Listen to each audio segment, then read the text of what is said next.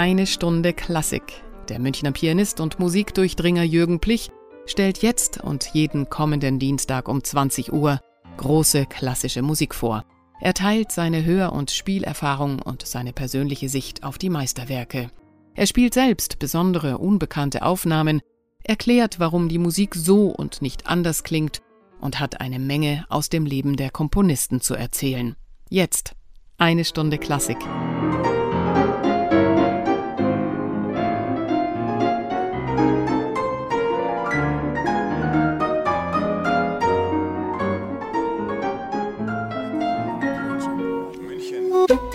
Radio München.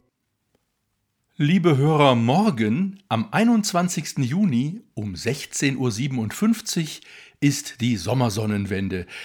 Am längsten Tag des Jahres fängt der Sommer ja erst an. Und ich habe deshalb für Sie heute einen Zyklus mit Sommerliedern mitgebracht. Über den will ich zuerst mit Ihnen ein wenig plaudern und Ihnen Ausschnitte mit verschiedenen Musikern vorspielen. Im zweiten Teil der Sendung erklingt dann eine Gesamtaufnahme. Ja, liebe Hörer, möchte man nicht gerade im Sommer mit dem deutschen Romantikdichter Novalis ausrufen Welcher lebendige, sinnbegabte liebt nicht vor allen Wundererscheinungen des verbreiteten Raums um ihn das allerfreuliche Licht mit seinen Farben, seinen Strahlen und Wogen, seiner milden Allgegenwart.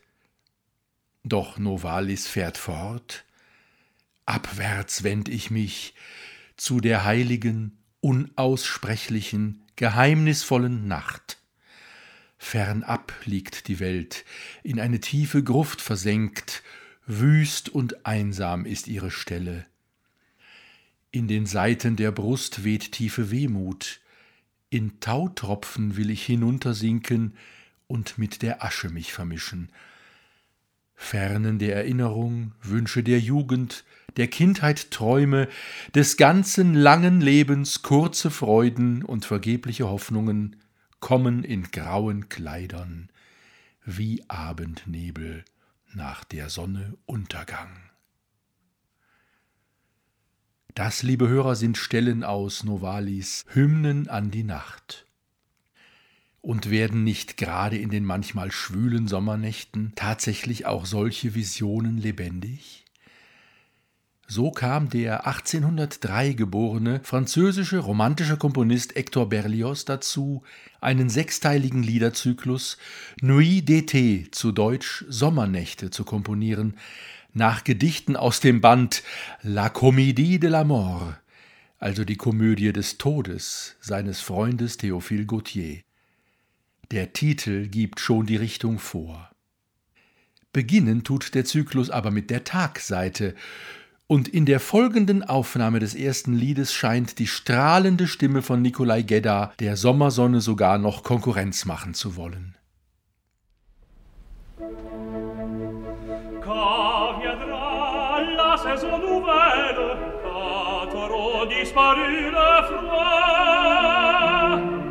Deux nous irons, ma belle, pour cueillir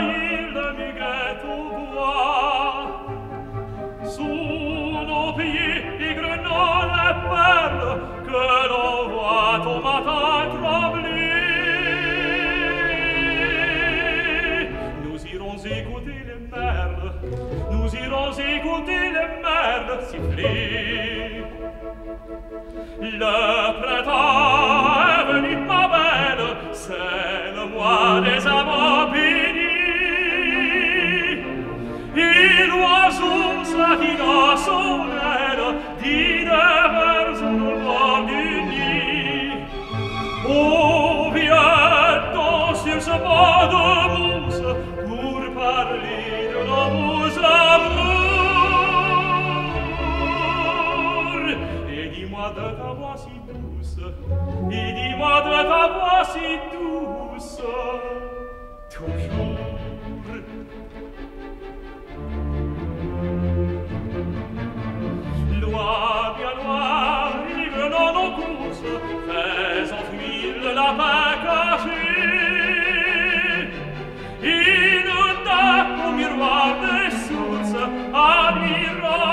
barba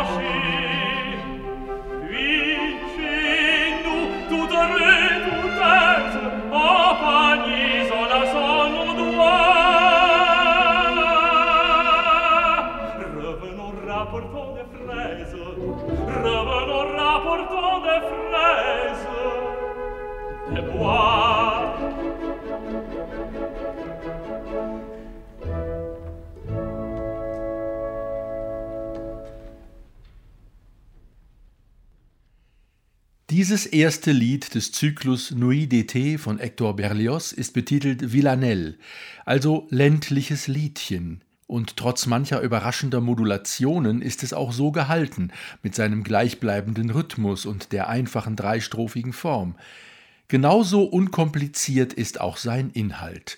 Sinngemäß Komm, meine Schöne, der Winter ist vorbei, gehen wir in den Wald, spüren wir den Tau an unseren Füßen, hören wir den Vögeln beim Singen zu, legen wir uns zusammen ins Moos und kehren mit großen Körben voll frisch gepflückter Beeren nach Hause zurück. Hören wir noch einmal in die zweite Strophe hinein, wie da der Jüngling zu seiner Freundin sagt, wenn wir im Moos liegen und so schön über unsere Liebe sprechen, dann sag mir mit deiner süßen Stimme, für immer. Toujours. Nikolai Gedda pointiert das wunderschön, indem er vor dem Toujours eine kleine Pause macht.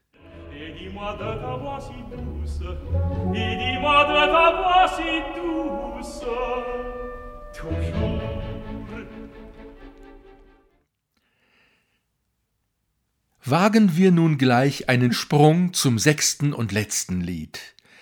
Dieses heißt die unbekannte Insel.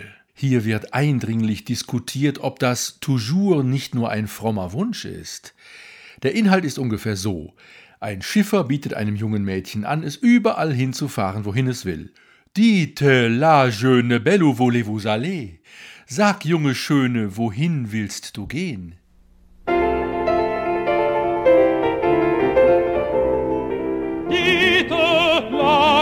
La jeune belle où la voix serene, la brise va souffler.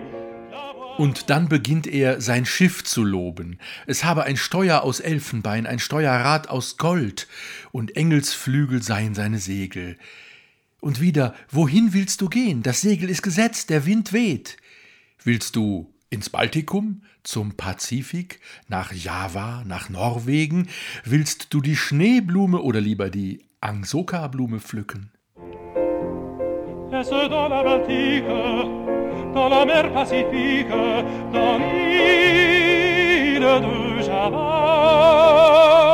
Ou bien est-ce en Norvège, cueillir la fleur de neige, ou la fleur cas. Doch die Schöne möchte in das Land gebracht werden, wo die Liebe ewig ist, wo man sich für immer, toujours, liebt.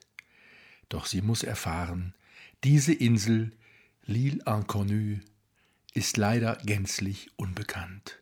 Und so schließt sich der Kreis vom ersten zum letzten Lied, von der zärtlichen Bitte im ersten Lied immerwährende Liebe zu versprechen, zum letzten, in dem, und zwar schwungvoll, schon fast gut gelaunt, dieses Begehren als unerfüllbar hingestellt wird. Eine Bemerkung zwischendurch. Wir haben nun ein Lied mit Orchester und dann eines mit Klavierbegleitung gehört. Die ist aber zuerst entstanden. Berlioz hatte den Zyklus 1841 ganz normal mit Klavierbegleitung konzipiert. Erst Jahre später machte er die Orchestrierung.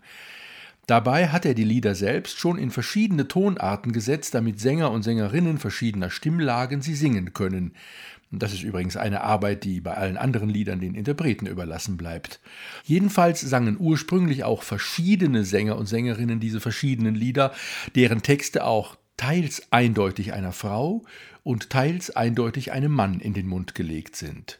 Erst später hat sich die Tradition entwickelt, alle sechs Lieder als einen geschlossenen Zyklus zu verstehen und vorzutragen, und so stehen die Nuit d'été zu Unrecht wie ein Urahn am Beginn einer Reihe berühmter Orchesterliedzyklen. Wagners Wesendonck-Lieder, die malerschen Lieder eines fahrenden Gesellen, Kindertotenlieder und das Lied von der Erde, sowie quasi als Nachzügler dieser romantischen Tradition Strauß vier letzte Lieder. Arnold Schönberg und Alban Berg setzten diese Tradition in ihrer neuen Tonsprache fort. Aber zurück zu Berlioz, was passiert nun zwischen dem ersten und dem letzten Lied?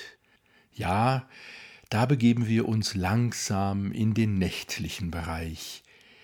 Im zweiten Lied Le Spectre de la Rose zwar noch nicht ganz. Dieses ist übrigens ein ausgesprochenes Frauenlied, denn hier spricht geheimnisvoll der Geist Le Spectre einer Rose zu dem Mädchen, das sie am Vorabend als Schmuck getragen hatte. Frisch gegossen und dann gepflückt habe die Rose den ganzen Abend bei einem Fest unter dem Sternenzelt mit und bei dem Mädchen verbracht, sagt der Rosengeist.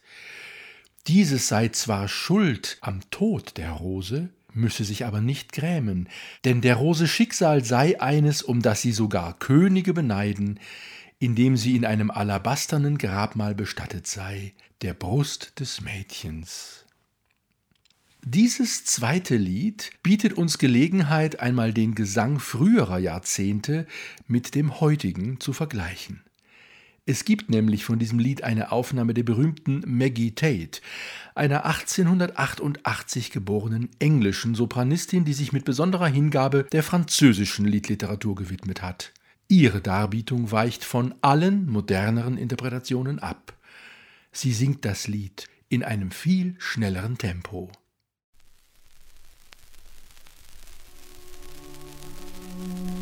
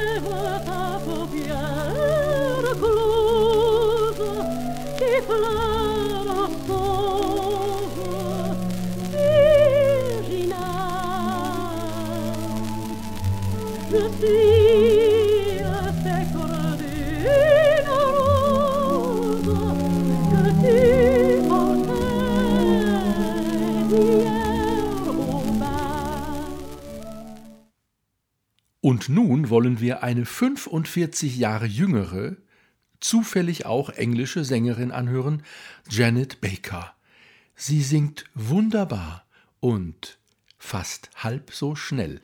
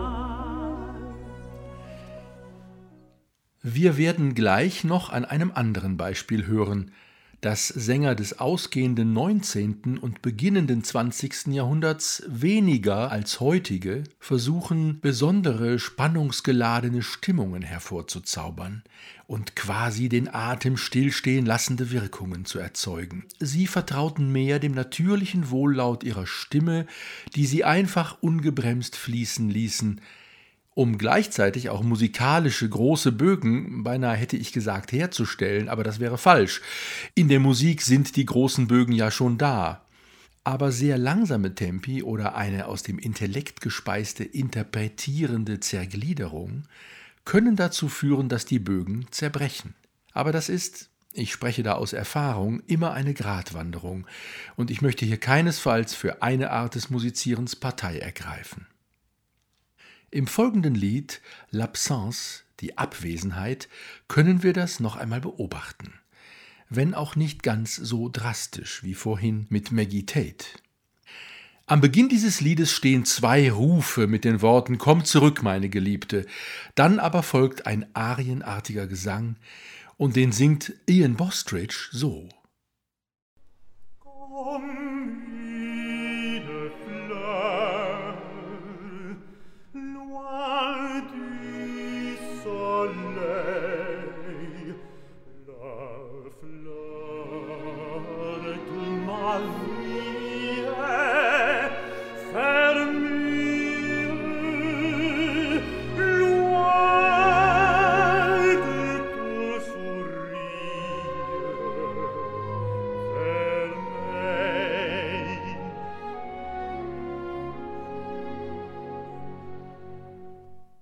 Bostridge wurde 1964 geboren. Der französische Tenor Edmond Clément ist fast 100 Jahre älter, nämlich Jahrgang 1867. Er singt das so.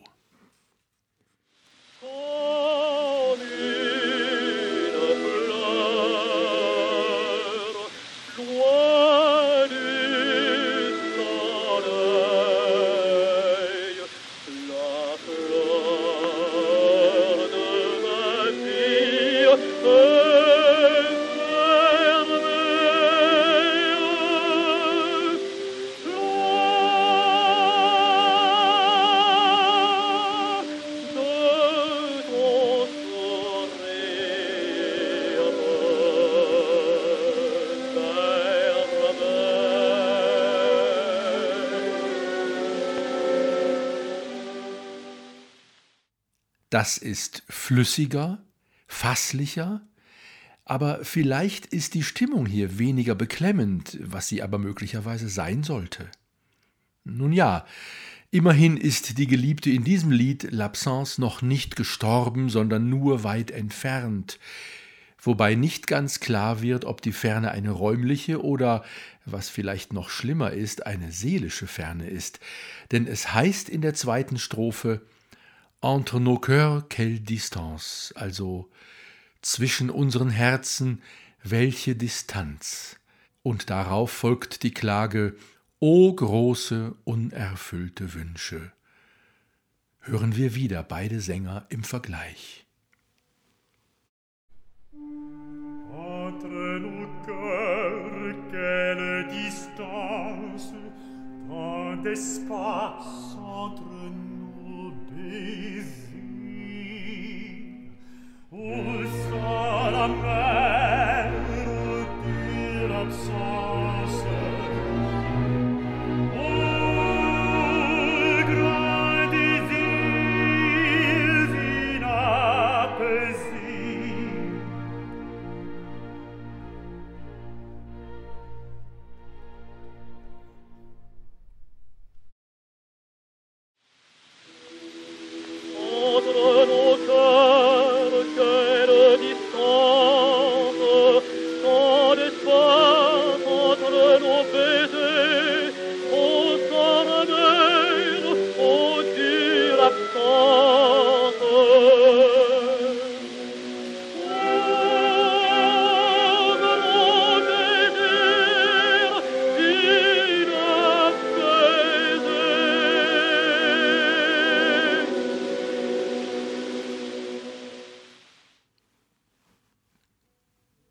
Waren Ausschnitte aus L'Absence, einmal mit Ian Bostridge und dann mit Edmond Clement.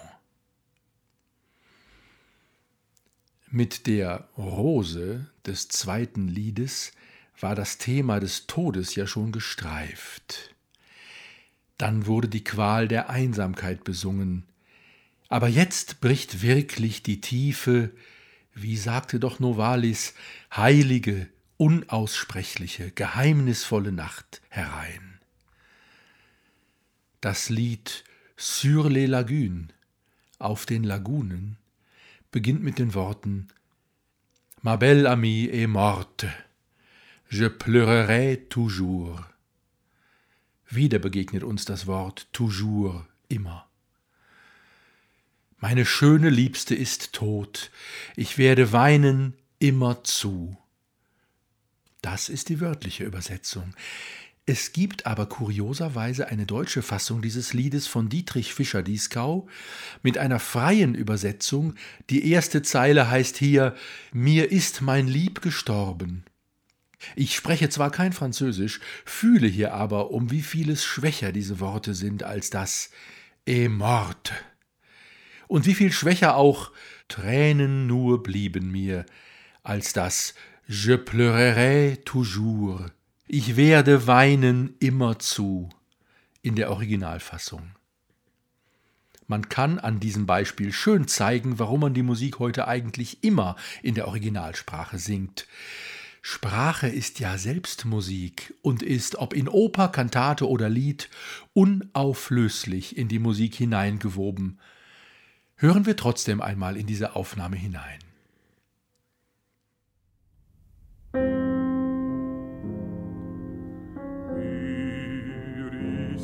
finally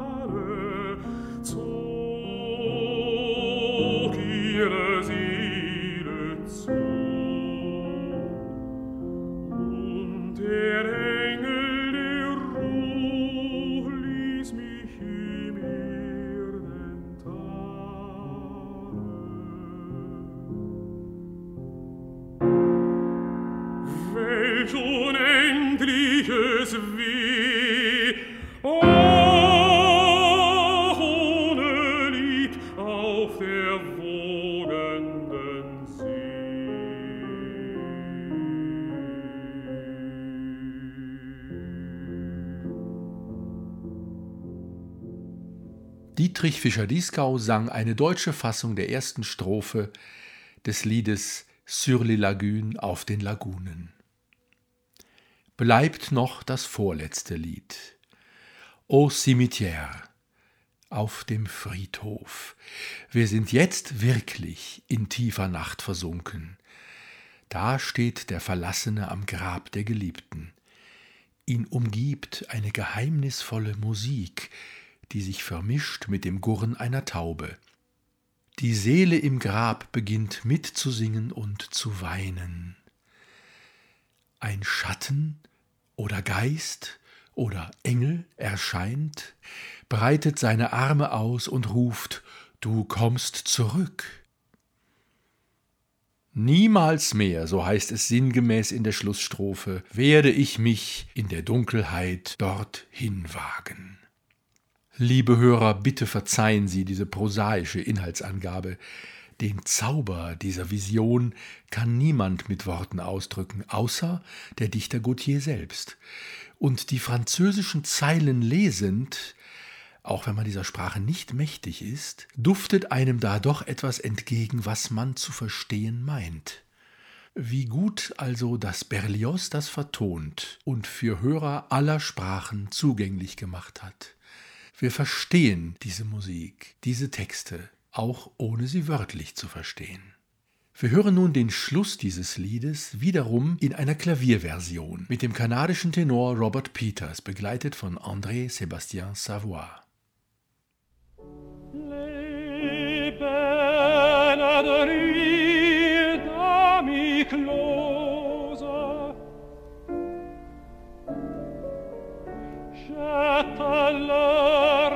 Herr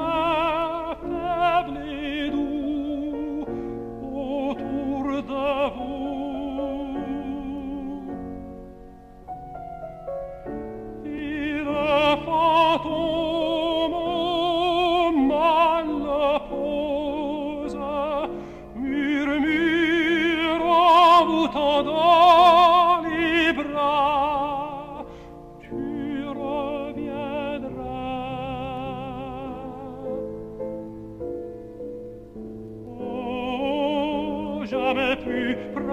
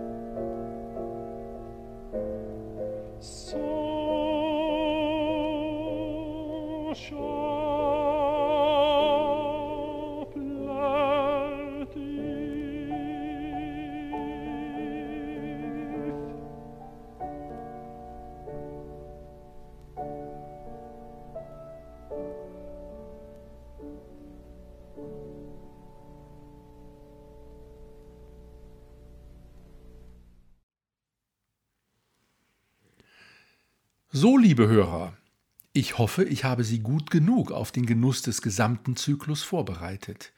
Ich habe eine legendäre Aufnahme mit der französischen Sopranistin Regine Crespin und dem Orchestre de la Suisse Romande unter der Leitung von Ernest Ansermet ausgewählt. Frau Crespins Stimme, so finde ich, ist sehr frei und leicht. Nirgends klingt sie gedrückt oder forciert, dabei gestaltet sie abwechslungsreich und farbig. Lehnen Sie sich also zurück und genießen.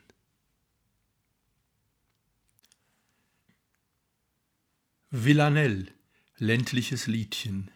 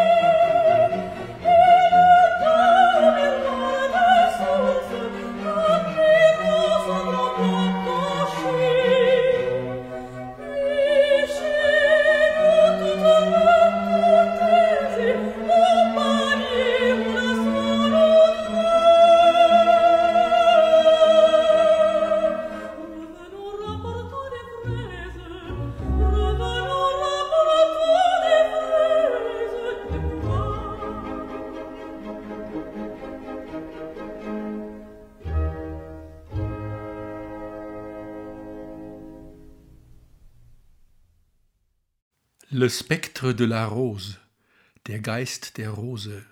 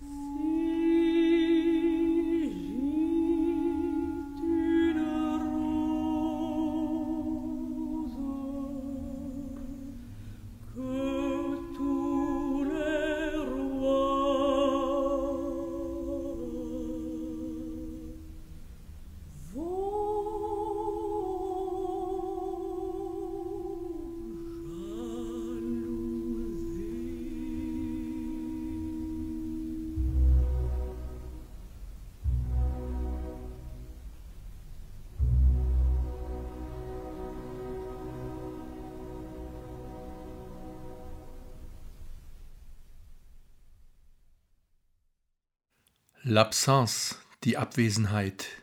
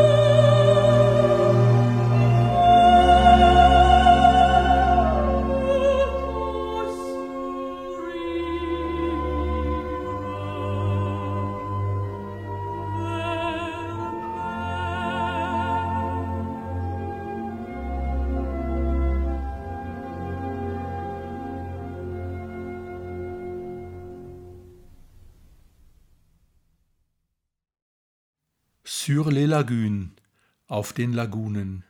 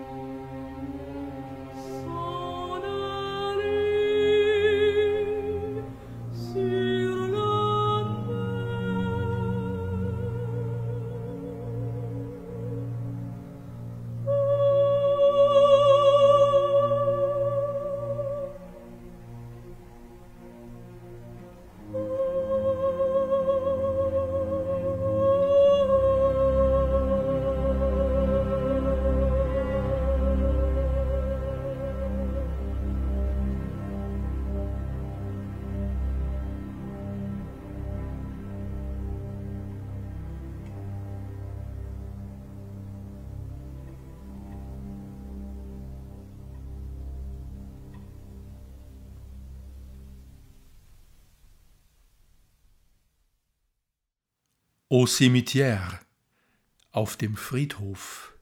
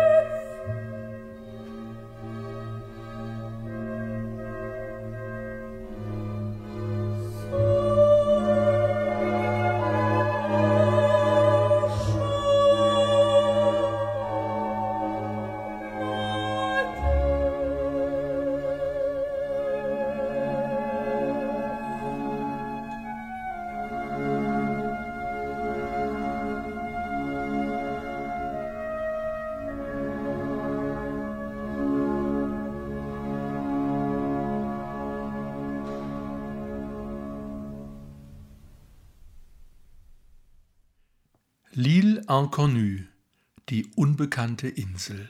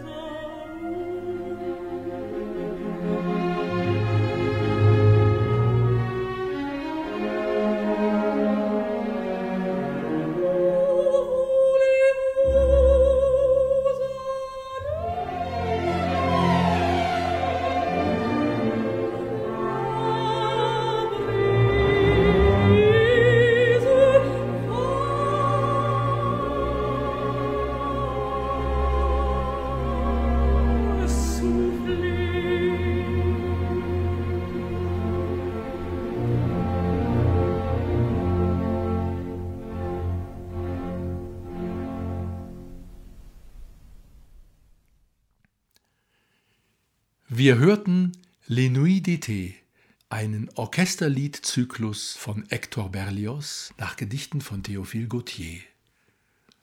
Liebe Hörer, ich verabschiede mich von Ihnen bis zum nächsten Mal. Ihr Jürgen Blich.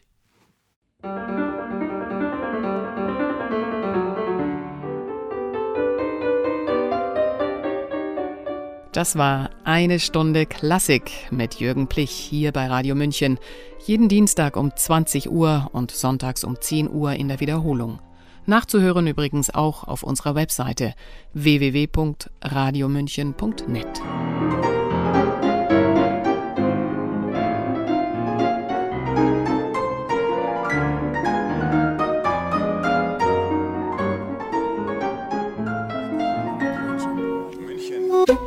Radio München